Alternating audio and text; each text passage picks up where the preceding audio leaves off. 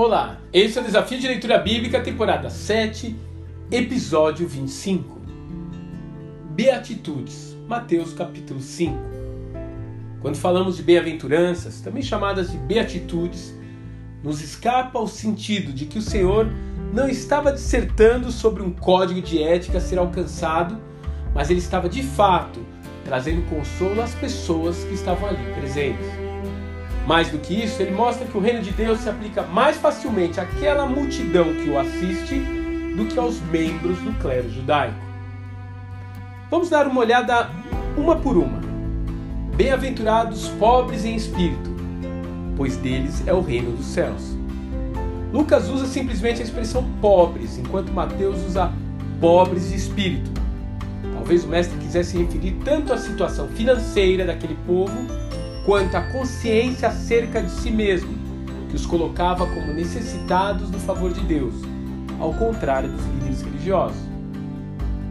O fato é que esse lugar de insignificância que eles ocupavam era exatamente o que os colocava em uma posição mais favorável de serem alcançados pelo reino dos céus, uma vez que eles tinham menos o que perder ao decidir seguir Jesus e menos chance também de se sentirem autossuficientes.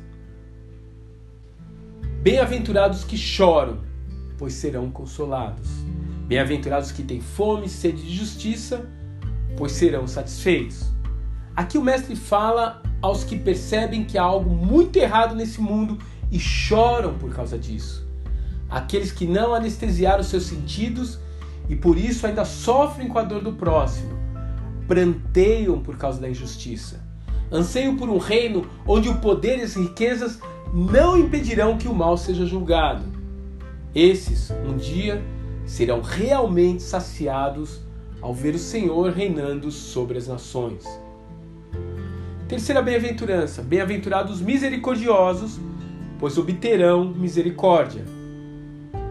Ao lado dos que compreendem o colapso da justiça humana como um todo, há também aqueles que enxergam o seu próximo como uma responsabilidade pessoal.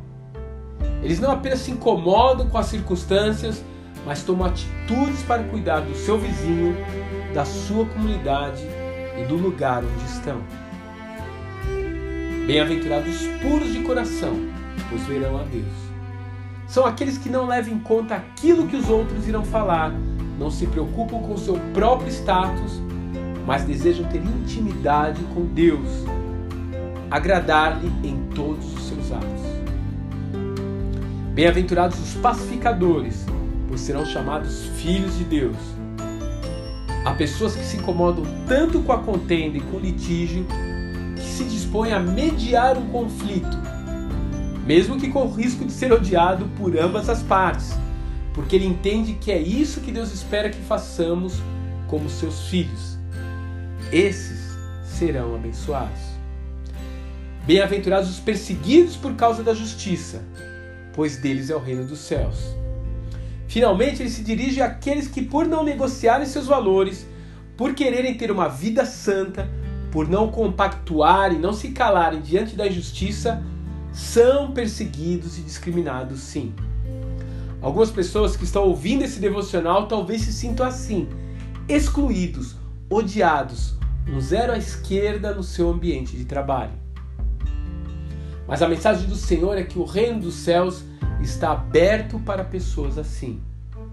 Pessoas cujas atitudes de vida se enquadram nos princípios do reino de Deus e por causa disso, eles são mais parecidos com Jesus, aquele que conseguiu se enquadrar em cada um desses requisitos mencionados por ele mesmo para ser bem-aventurado.